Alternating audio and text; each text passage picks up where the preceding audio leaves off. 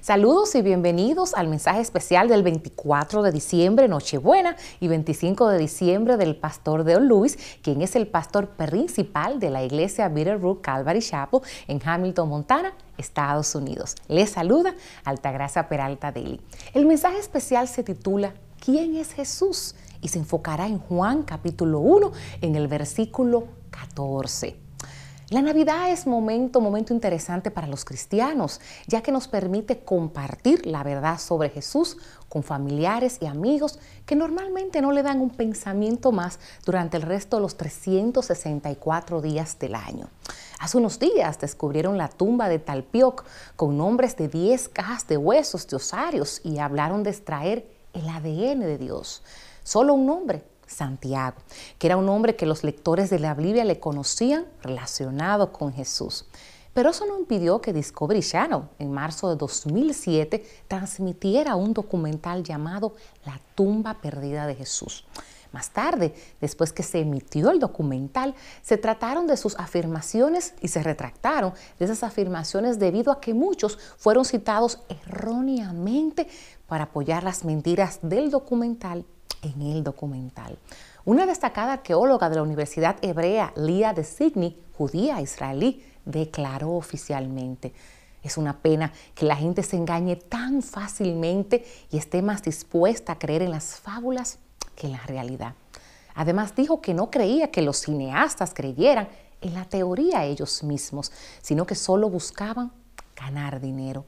La tumba fue descubierta en 1980 hace más de 27 años por el profesor arqueólogo eh, Amos Cloner.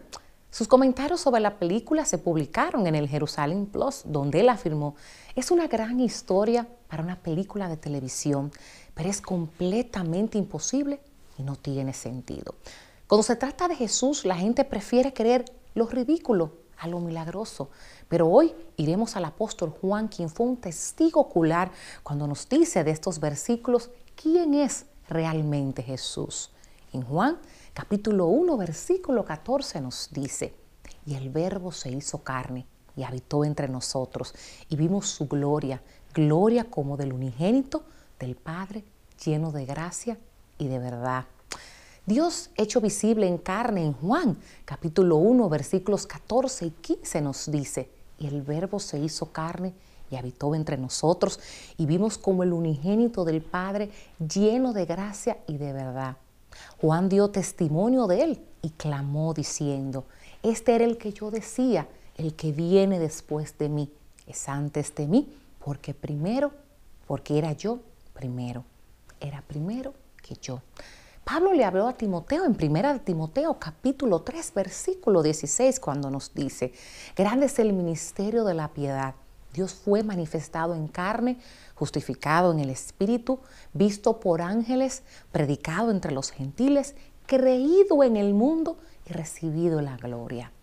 El autor de Hebreos abre su carta diciendo, Dios, que en tiempos pasados y de diversas maneras habló a los padres por medio de los profetas, en estos últimos días nos ha hablado por medio de su Hijo, a quien ha designado heredero de todos cosas por las cuales también hizo los dos mundos, quien siendo el resplendor de su gloria y la imagen expresada en su persona y sosteniendo todas las cosas con la palabra de su poder. Habiendo limpiado por sí mismo nuestros pecados, se sentó a la derecha de la majestad de las alturas. Es decir, lo que estamos viendo en las palabras de Juan. Estas palabras de Juan habrían impresionado las mentes de lectores, tanto griegos como judíos. Al escuchar el verbo, se hizo carne. Ver que los griegos veían a sus dioses como Zeus y Hermes simplemente como superhombres y de ninguna manera igual al logos o al pensamiento de Dios.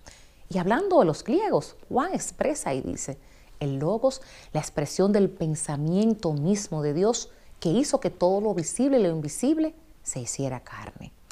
Ahora los judíos tenían una visión tan elevada de Dios que estaba fuera de su alcance. En Éxodos 20, después de la entrega de los mandamientos y truenos y relámpagos, le dijeron a Moisés, habla con él. Dios fue aquel que dividió el mar, los alimentó con maná del cielo y agua de una roca para que Él se hiciera carne e hiciera su hogar entre ellos y, los y ellos racionalmente les voló la cabeza. Juan en el capítulo 14 nos da verdades notables respecto a la encarnación. Primero, totalmente hombre. La palabra se hizo carne. Juan no estaba diciendo que el eterno, igual y esencial logos, vino y entró un hombre y habitó lleno de un hombre sino que Jesús literalmente se hizo carne. No solo poseía a un hombre, se hizo hombre, lo que es naturaleza divina y se volvió completamente humano. Este es el testimonio de Pablo también en Filipenses capítulo 2, en los versículos 5 al 8, cuando nos dice, proclama, haya pues en vosotros hasta esta actitud que hubo también en Cristo Jesús, el cual, aunque existía en forma de Dios, no consideró el ser igual a Dios como algo a que, a que aferrarse, sino que se despojó a sí mismo tomando forma de siervo, haciéndose semejante ante a los hombres y hallándose en forma de hombre, se humilló a sí mismo, haciéndose obediente hasta la muerte y muerte de cruz. Aquí en Juan capítulo 1, versículo 14, Juan nos da su versión de la natividad, ya que su palabra dice, se convirtió en el tiempo, que significa por su propia voluntad, por lo que tenemos el nacimiento virginal desde la perspectiva de Jesús. También hablamos de Dios con nosotros. A continuación, Juan dice que habitó entre nosotros. La palabra aquí es tabernáculo entre nosotros. Hoy diríamos que instaló su tienda junto a nosotros. En Éxodos capítulo 26, en el versículo 14 nos dice, se nos exhibe que Moisés recibió instrucciones de tomar una cubierta de pieles de carnero teñidas de rojo para la tienda. Luego, en el capítulo 40, versículo 34 nos dice, la nube cubrió el tabernáculo de reunión y la gloria de Jehová llenó el tabernáculo. Jesús fue el cumplimiento de esto, ya que Él era el Cordero de Dios y su piel manchada de sangre fue iluminada como la gloria del Señor, llenando su tienda terrenal. La tienda del tabernáculo era sencilla por fuera, pero por dentro estaba revestida de plata preciosa, oro, joyas y ropa de cama fina, ya que la gloria de Dios estaría dentro de la tienda, que era un modelo de lo que Jesús era mientras estuvo en la tierra.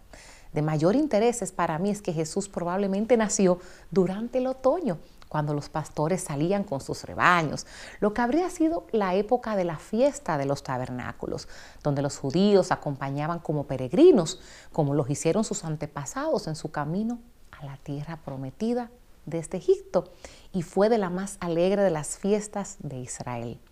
Piensa en el simbolismo de esto cuando Jesús vino y habitó entre nosotros, guiándonos fuera del mundo a través del desierto de la vida con gran gozo, mientras nos dirigimos a la tierra prometida. Ahora se nos dice en Mateo capítulo 17, versículos 2, que en el monte de la transconfiguración, transfiguración, parte de la gloria se filtró para que la gente lo viera como realmente es Dios, el Hijo. Segundo de no habla, la luz del mundo. Entonces Juan habla como un testigo ocular diciendo, vimos su gloria, lo que nos da esta gran imagen de lo que Santiago hablaría en capítulo 2, versículo 1, diciendo que Jesucristo es el Señor de la gloria. Si alguna vez has salido a acampar y has colocado una interna, una linterna en una tienda de campaña por la noche y luego has salido de la tienda, entonces tienes una imagen de lo que Jesús era cuando instaló su tienda en nosotros como la luz de los hombres. Es, habla en el versículo 4, cuando su gloria iluminó las tinieblas de la humanidad caída. 3. Nos habla Señor de gloria. La gloria como del unigénito del Padre, de la frase del griego Padre, que se refiere a la relación externa que existía antes de la encarnación. El contexto de Juan es el de complementar la gloria del Señor y aquí está declarando que tal gloria es una gloria compartida con el Padre. Eso es lo que Jesús le diría a Felipe después de decir, muéstranos al Padre. En Juan capítulo 14, versículo 8, 11, cuando nos dice, el que me ha enviado a mí, ha visto el Padre y yo soy en el Padre y el Padre en mí. Cuarto, retrato de perfección, lleno de gracia y de verdad. La descripción de estas palabras es como Juan describe la gloria de Dios y la gracia se define mejor por el poema acróstico Las riquezas de Dios a expensas de Cristo, con las, con las letras C, R, A, C, I, A, gracia. O si se quiere, la gracia es el amor dando por sí mismo. La verdad es la manifestación de todo lo que es real y por eso vemos que Jesús estaba lleno de gracia como de verdad. Fue la máxima revelación de lo que es real en la vida y es la expresión más plena del amor que se entrega, se derrama y se extiende hacia los demás. Es lo que Juan reveló en el versículo 4 acerca de la vida y la luz. ¿Qué es la vida sino dar amor entregándose a sí mismo? ¿Qué es la luz sino la verdad que se manifiesta todo lo real? ¿Alguna vez has dicho, ojalá tuviera más luz sobre esta situación? ¿O estás pidiendo más, más verdad? ¿O se nos dice que en Jesús está todo el amor entregándose él mismo? Toda la verdad mostrándose lo que es real y eso me dice que no encontrarás que Él carezca de ninguna de estas categorías. Algunas personas son muy sinceras, pero muestran muy poca gracia. Y estando cerca de ellas, sientes que nunca estarás a la altura de sus estándares. Otros son muy amables, pero no muy sinceros. Y te hacen sentir bien, pero tienden a ser del lado escabroso. Ah, pero Juan dice que Jesús no fue duro ni escabroso. Él dijo la verdad en amor para que crezcamos en Él. Nos habla eso en Efesios capítulo 4, versículo 15. En Jesús no es de qué se trata la Navidad, sino de quién se trata la Navidad. Tanta gente esta Nochebuena y mañana Navidad se ocupará de abrir los regalos debajo del árbol y van a fallar en abrir el regalo en el árbol. Y la pregunta sin respuesta es, ¿por qué fue necesario que Jesús naciera y viniera al mundo? La respuesta es que vino la tierra por ti y por mí. Pablo escribió de esta manera en 2 de Corintios capítulo 5 versículo 21, al que no conoció pecado, le hizo pecado por nosotros, para que fuéramos hechos justicia de Dios Para abrir el regalo más grande jamás dado, todo lo que una persona tiene que hacer es admitir que es un pecador y luego abrir el regalo de Jesús.